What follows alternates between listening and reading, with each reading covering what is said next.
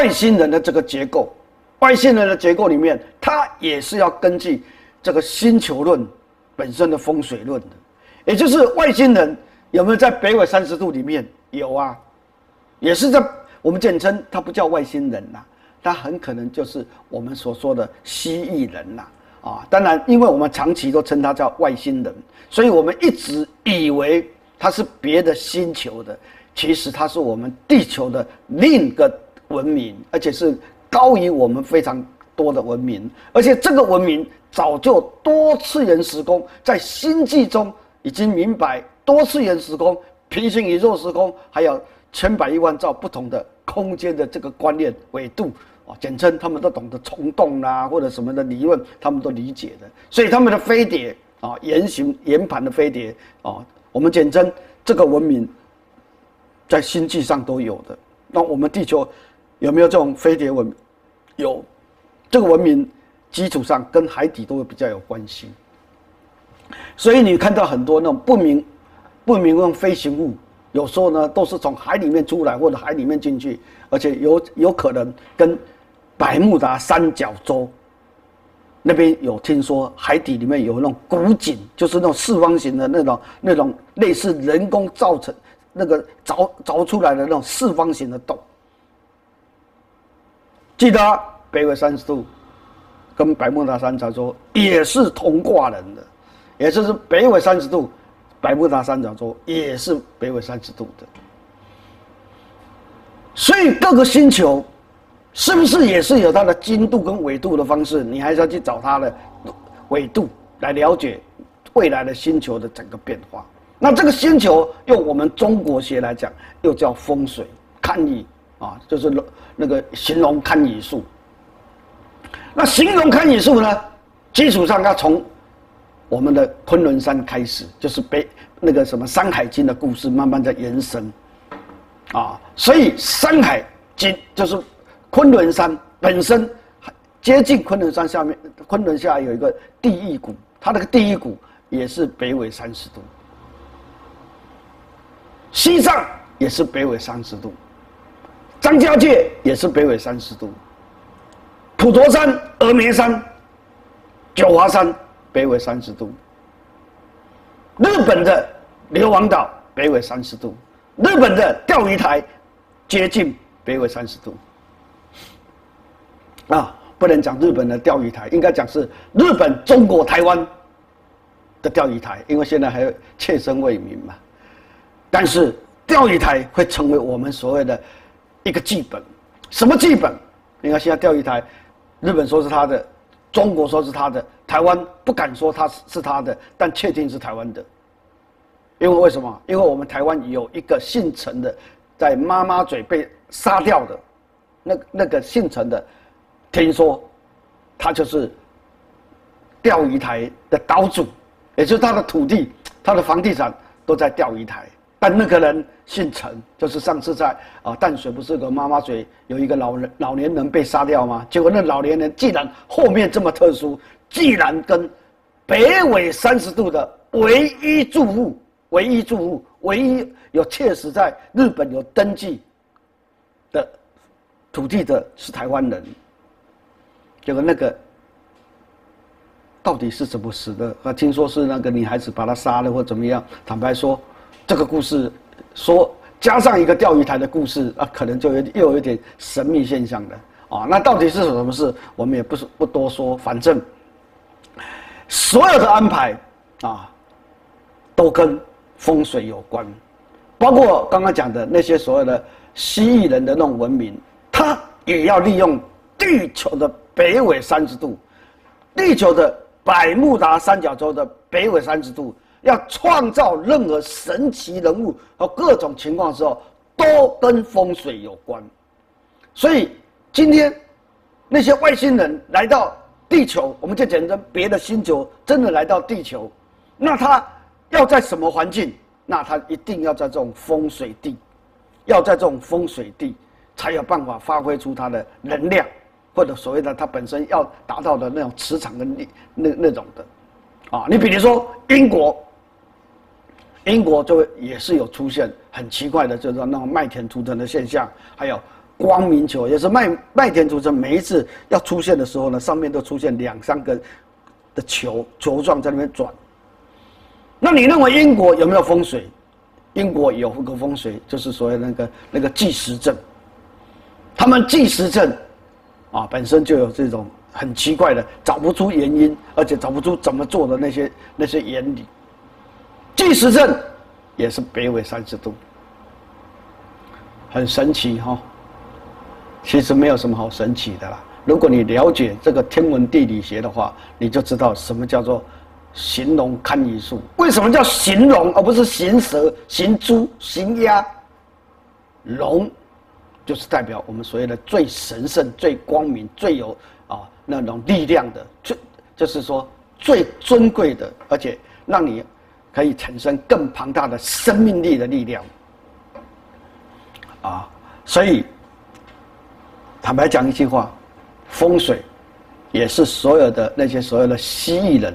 光明会的那些力量所需要的，你比如说，美国有一个叫北纬，呃，就是北纬三十八度的那个所谓的幽浮空中啊，幽浮空中的那个什么那个那个飞机跑道，也就很多幽浮都出现在他们美国的北纬三十六、三十八度还是三十六度那个那个线上在跑，很多人都在那个地方就可以看到。所以整个地球里面还是有它的经度纬度，但我们也简称叫不同的风水学。所以要清楚，刚刚明玉成在问的事情，说外星人呐、还有什么什么的哈，还有我们怎么样的病情啊，或怎么样疫情怎么样，跟风水学还是有关。也就是说，如果你住在一个非常好的风水里面。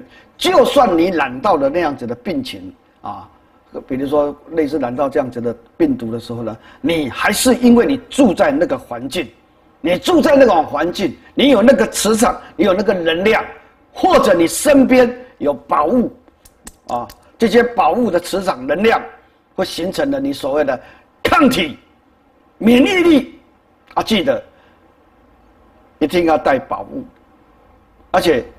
你家里的风水一定要调整好。就算你今天出去不小心染到了什么病，你回到家里，你还是有办法去对付它。什么叫对付它？就是那个能量磁场。也许你身上的自己的肉身的那种免疫系统有遗传或各方面不大好，但是如果你带上好一点的宝物在身上，你就有办法面对这种，因为据科学原理。你带上的这种宝物的时候，你去电脑那种专门测试那个测试那个磁波的，你就发觉，哎，你身上能量磁场有磁波会保护你的。那如果你所有的东西都脱光了，什么东西都不带了，再去测试电脑，就是电脑那个测试磁波的，你会发觉好像没有那么强。所以你要知道，身上有带任何宝物的，啊，尤其出门在外。都是一定要带着，因为它就会产生了一个磁一个磁场，把你保护在，那就是我们用人体学来讲，它就是给你保护，有个有个磁波在外面。那磁波在外面的时候呢，任何意外要发生的时候，都是要有那个什么啊，那种应该讲说那种邪力啦，什么什么的，那个鬼魅魍魉要侵略的时候呢，因为它没办法侵略到你的身体来，它没办法侵略到你的身体来的时候呢，它就没办法附身在你身上。尤其什么东西最会附身？鬼。啊，像也前几天，啊，就是说，哦，我要跟弥勒明星聊到这个鬼怎么样的出路。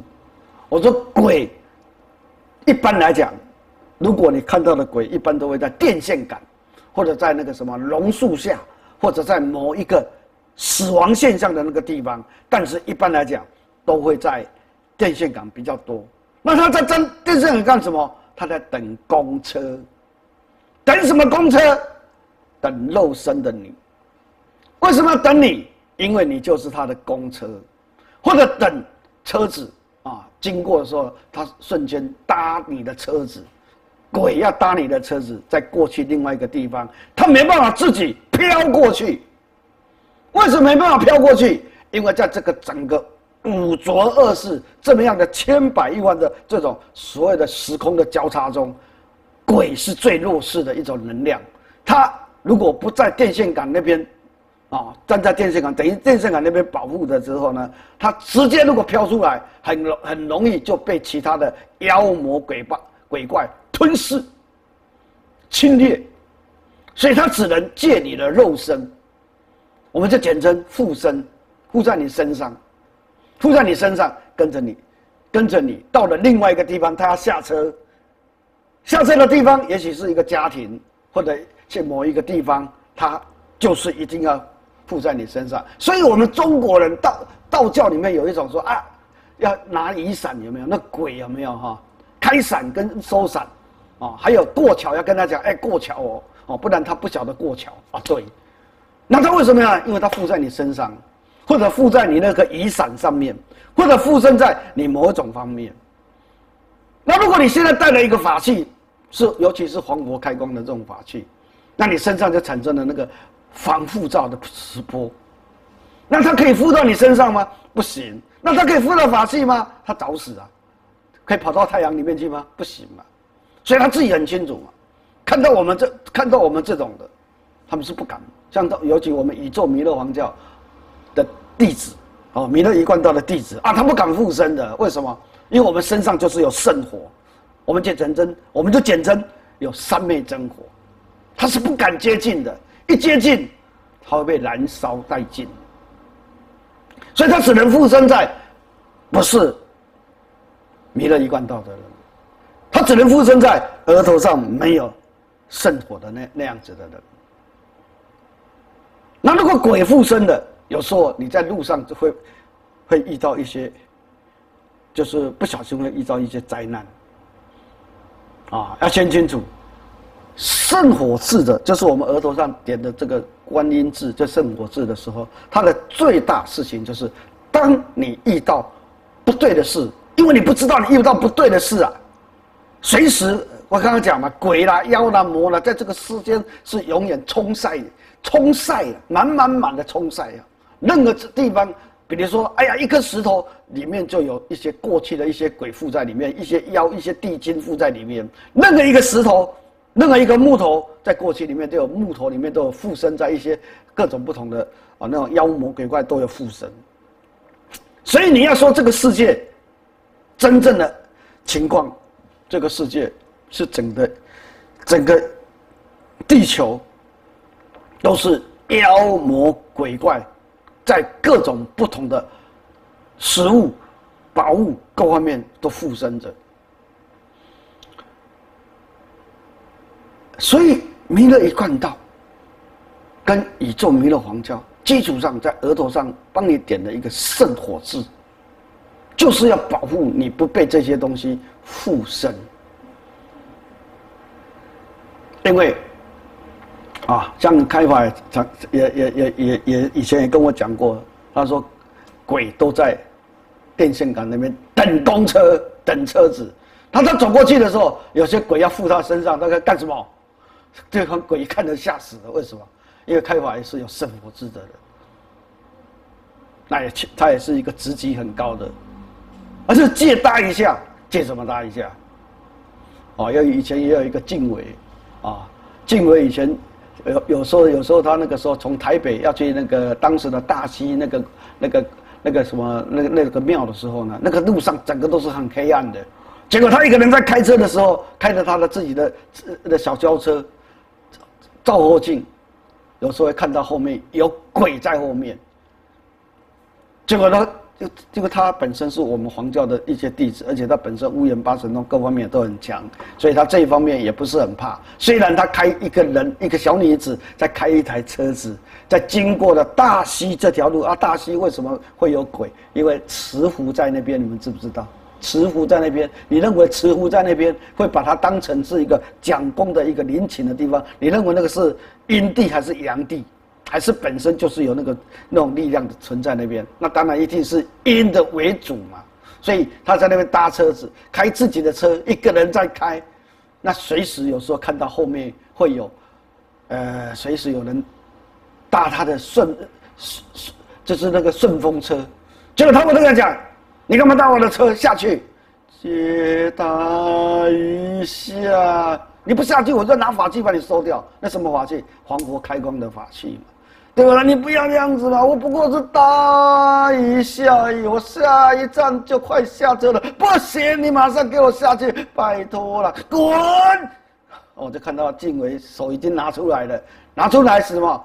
他的黄国开光的那个什么那个他的宝物，那个鬼说好了，我马上下去了。还有，你躲在那边给我出来！哦，原来不是一个鬼在那边搭车，有时候好几个鬼一起搭上来。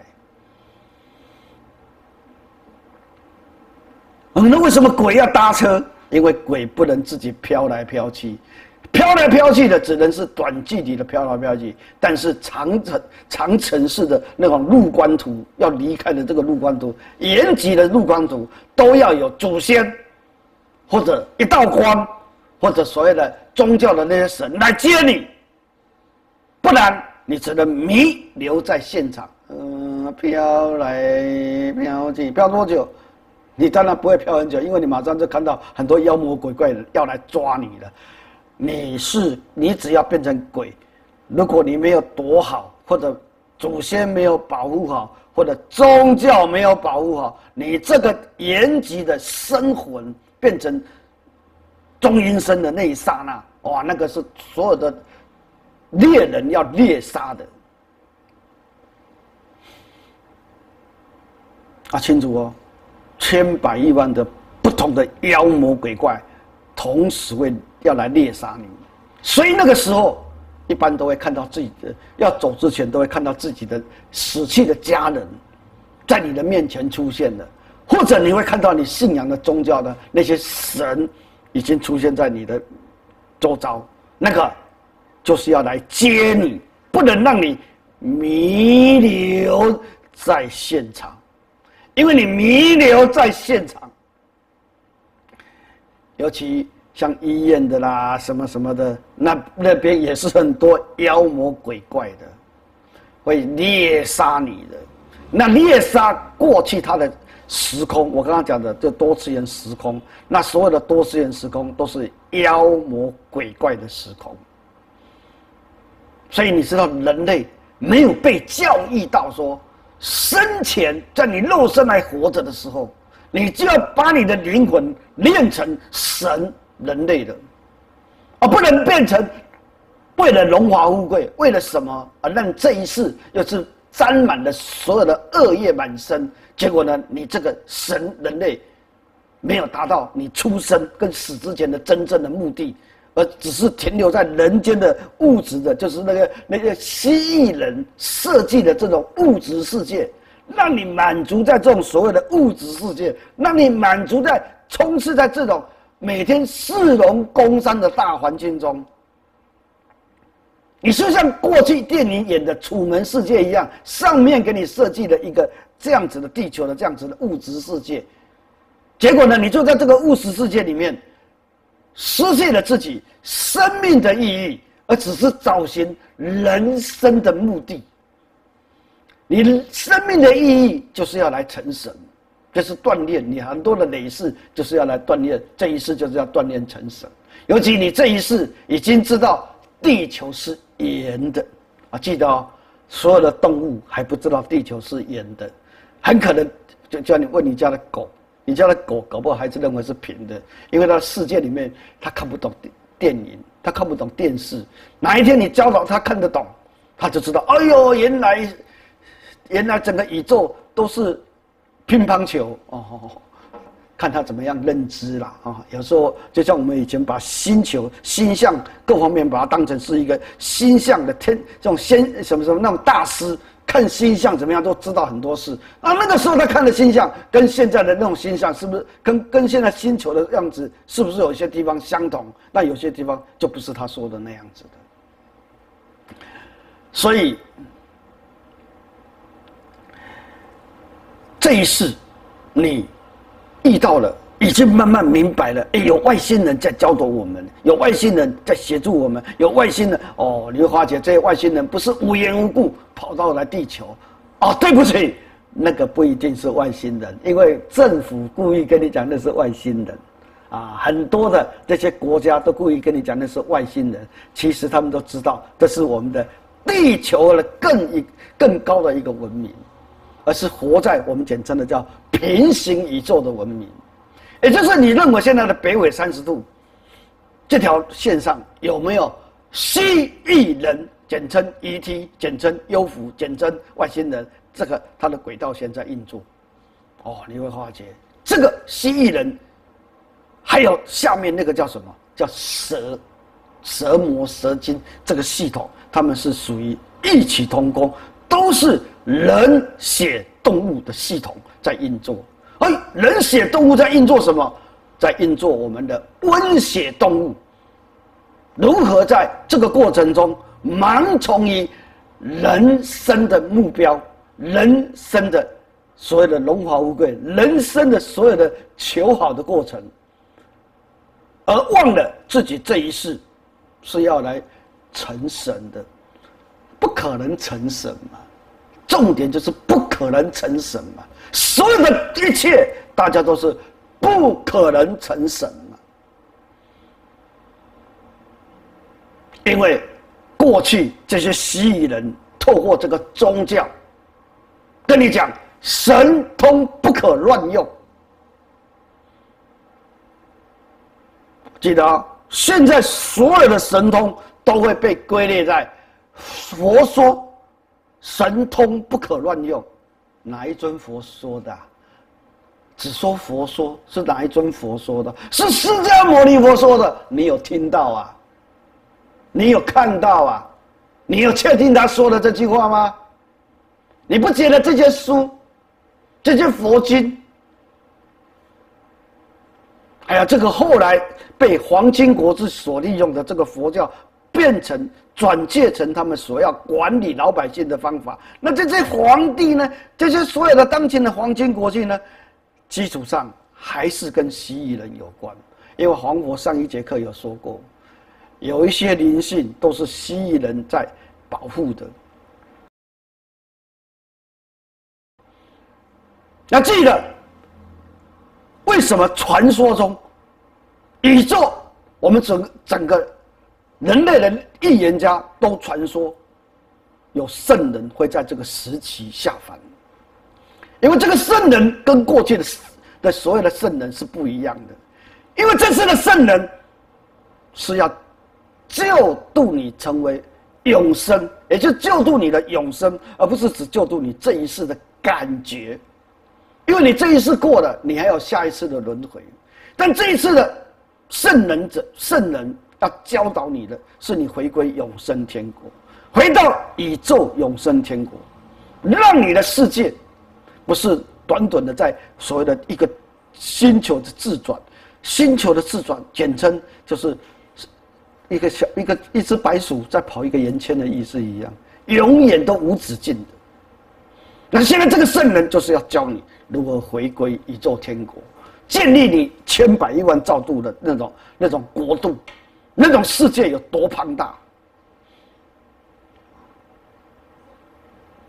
这个才是真正的。为什么？为什么自古以来推背图啦，还有什么什么刘伯温啦，还有什么国际所有的讲，都是这个时候会出现一个非常厉害的圣人。而这个圣人是会让世界和平的，就是皇佛跟你讲的，教导你出现法身。你只要出现了法身。你这一生中，生命就有意义了。所以你们现在，尤其刚进来的一些黄教的弟子们，要虔诚，要慈，要谦卑去学习法身，不要怀疑。哎呀，怎么有法身呢？这是真的还是假的？你不用去怀疑，因为这个已经是千古定律。为什么叫定律？很简单嘛。啊，红佛到底是不是？为什么不是？身份证不是很多人信迷了吗？不是很多人信弥勒了吗？这个那么清楚的，你还要去怀疑，那就是你自己有毛病了嘛。也就是名正言顺的，很多弟子都已经信弥了嘛，很多都已经信弥勒了。那你还要去怀疑，那就是你自己准备下一世、下一世的、下一世的、下一世的逐世再皈依。因为你要看到的，就像黄佛，就像哎呀，好像我们有一个很庞大的建筑物，就像那个什么那个梵蒂冈啊，或者像佛光山啊，要那么庞大，或者怎么样，你才认同？那你这个就是等于说，好像地球是平的，是圆的，都搞不清楚的道理嘛。今天这个圣人已经那么多预言家都已经是说他会下凡，那那么多人在装这个圣人，但是真正的这个圣人，绝对是一个。啊，名正言顺的，为什么？他一定是有宗教的嘛？哎，那那佛教不是也有吗？他是一定是创新宗教的嘛？他怎么可能会去跑到佛教里面记得的团体里面去去享受那个呢？他对佛光山的这样子的财产，他是一点兴趣都没有，是那样子的德高望重，他一点兴趣都没有。为什么？那个是假的嘛？那个那个是那些佛没有用嘛？那些大师不可能教你成神成佛嘛？为什么？因为他自己就不可能成神成佛嘛。所以你现在看到的所有什么大师啦、基督教啦、天主教啦，所有一切，他们不可能教你成神成佛的嘛。他只是教你最多趋吉避凶，在这一世而已吧。我也不是说他们没有这个功能，是他们没有那个职级呀。他们没有那个职级让你成神，为什么？因为他自己都不可能成神。所以你追随这些大师，只是准备要当鬼人类而已嘛？为什么？因为这些大师也是要准备做鬼的。为什么要做鬼？因为他们没有听从释迦牟尼佛说的话。两千五百年后，弥勒佛会下凡。弥勒佛下凡的时候，你们要去寻找他。再来，一定要皈依他，因为佛教已经的末法时期的。没办法让你成神成佛的，没办法让你当菩萨的，没办法当里面那个什么极乐世界里面，因为极乐世界也是末法的，因为极乐世界真相就是武则天设计出来的。那你们那些笨蛋、秃驴，还在装神弄鬼？为什么装神弄鬼？没有工人呐、啊。脑袋没有功能了、拿佛经啊，一直只要念佛经就很好的。你好像一个学校里面拿一个国语课本，说：“我跟你讲，国语课本就能趋吉避凶。”你如果有听听过妙莲弥勒妙莲的故事，他以前也是长期被鬼追的，被鬼压的，后来跑到那个什么承天禅寺里面，躲在佛佛堂里面。为什么躲在佛堂？因为那鬼就在佛堂外面庙门口等他。为什么要等他？他说：“我们还是尊敬佛，所以说我们不进去。但我就在外面等你，不是一个鬼等他，是千百亿万的鬼就在庙门口等哦。为什么？啊，结果那个师父说：啊，你只要念经就可以趋吉避凶。哇，那时候的弥勒妙莲就是妙莲，很认真的在念经。结果呢，那群鬼都跟他一起在念啊，鬼你也在念经。他讲说：哦，你以为佛教只教人类啊？佛教也是教千百亿万个空间的，也是教我们妖魔鬼怪的。”所以你那个中文写的还里面字还有乱七八糟的，有的根本就篡改过。我们这是正统的梵文，是阴间的这种正统的佛经。我念给你听，我你也可以趋吉避凶。你妙莲哦，妙莲听得疯掉了。为什么疯掉了？因为你在念经趋吉避凶，因为妙莲本身它的慧根就是高，就可以看到真相。所有的佛经要趋吉避凶，是骗你的，不是释迦牟尼佛骗你哦，是那些大师骗你的。那那些大师为什么骗你？因为他大师的老师在骗他了，长期以来就是这样子欺骗下来的，所以都不成才，所以就真的回到了一个真正的故事。当时佛经佛教里面有一个故事，释迦牟尼佛跟波形在对斗的时候，波形讲：你末法的时期，你佛教末法的时候，就是所谓的两千五百年的时候，我波形就会派出我的孙子狮子兵、狮子虫进入你的佛教，当你的大师，吃掉你的佛根。所以你现在这大师根本就是波形的弟子，你们搞不清楚，教的都是教你们什么的趋吉避凶，不可能教你成神法，不可能教你成成佛法，这些全部都要教你进入妖魔鬼怪的鬼人类的世界。为什么？因为波形跟当时的释迦牟尼佛在对斗的时候，波形输了。在进入地狱之之时候，有讲你末法的时候，我就派出我的狮子兵、狮子虫、狮子弟子进入你的佛教，穿上你的袈裟，毁掉你的佛教，毁掉你的佛根。哎，佛教不是很庞大吗？你庞大有什么用？一百年后，你每一个人皈依佛教有什么用？因为一百年后，全部都要去做鬼。因为佛教现在传是传出来是不相信有灵魂呐、中阴身到了阴间的时候，一两年后就会化掉了。他讲什么都听不懂，什么神通不可乱用啊？什么时候佛说神通不可乱用？是哪一尊佛叫他出来说了？假借佛意都说佛说的，所以你不要以为说啊，在人间得势者，那些得势者，他所说的真理，也许你听得进去，是因为你身为人，你准备身为人这样子的生命的意义。而不是追求你的生命的意义，而是人的生命意义。人的生命意义一百年后就死定了啦。听懂了没有？人的生命意义一百年就是死定了，你没有永生的概念的。所以你跟我讲过去的宗教多么的慈悲，多么的善良，黄佛不是看不起他们，黄佛是知道真相。就在于蜥蜴人在操纵这个宗教，透过宗教，透过国家，透过科学，透过医学，透过病毒，透过疫苗，透过所有的一切，在操纵人类走向鬼人类的世界，不让你成神。为什么不让你成神？因为你成神对他来讲，他就吸食，他就没办法吞噬你的所有的身上的灵性。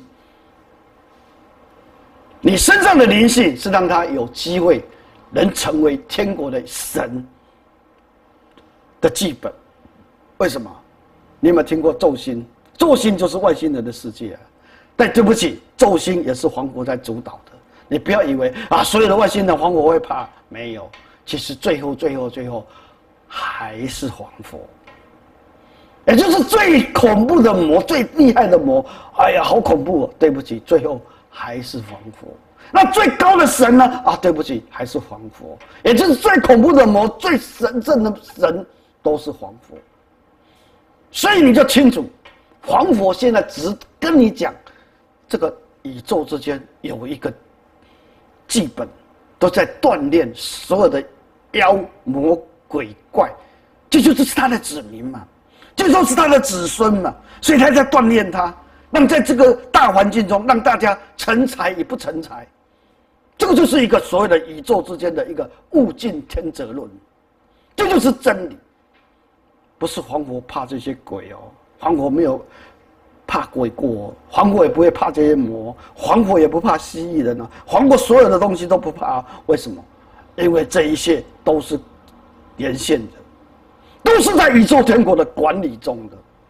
也就是所有的星球都在宇宙管理中的。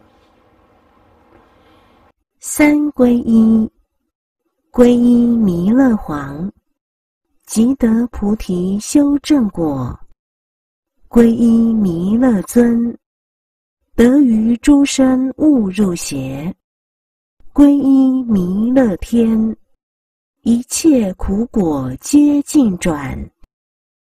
所欲弥勒者。